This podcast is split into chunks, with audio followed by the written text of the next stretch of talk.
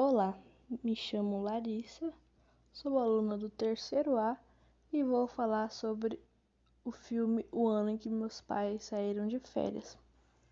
Primeiramente, sobre o que o filme é, sobre o que o filme fala. O filme ele retrata o período da ditadura militar, que se passa na década de 70, mas precisamente no ano da Copa do Brasil também. O protagonista se chama Mauro um menino de 12 anos. Os pais de Mauro estavam sendo perseguidos por conta das suas posições políticas, que no caso eles eram da esquerda e não apoiavam o governo daquela época. Aí os pais deles tiveram que mentir para o menino falando que iam sair de férias, mas na verdade não era férias, era uma fuga. O filme, ele não tem como assunto principal a ditadura. Ele não aborda a violência que envolve o regime militar de forma explícita.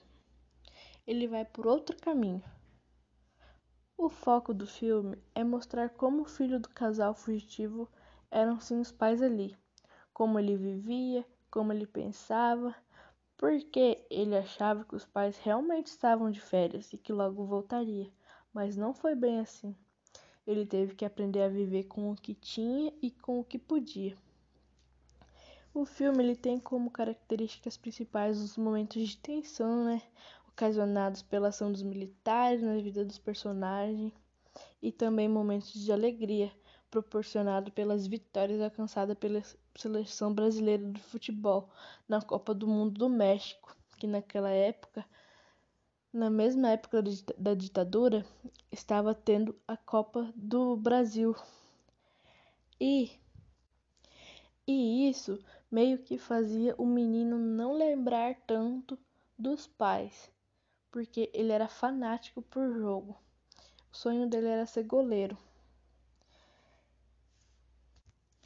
E por conta que o futebol naquela época estava indo bem, Brasil, no caso, muitos pensavam que como o futebol estava indo bem, o Brasil estava indo bem também, mas não era bem assim. Como o pai de Mauro era contra o governo daquela época, ele foi exilado, que no caso é uma pessoa que por razões políticas foi obrigada a deixar sua pátria, né, o seu país de origem. Não só o pai dele, mas como muitos, muitos. Mas também tinha muita tinha muita tortura, muitas mortes e muitos que eram obrigados a deixar o país, né?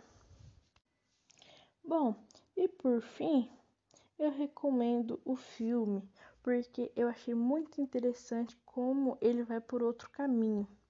Eles nos mostram o que há de humano, como é afetada afetado o cotidiano das pessoas, como é a vida da família das pessoas que é torturada, perseguida e muitas vezes morta na ditadura. Bom, é isso. Muito obrigada.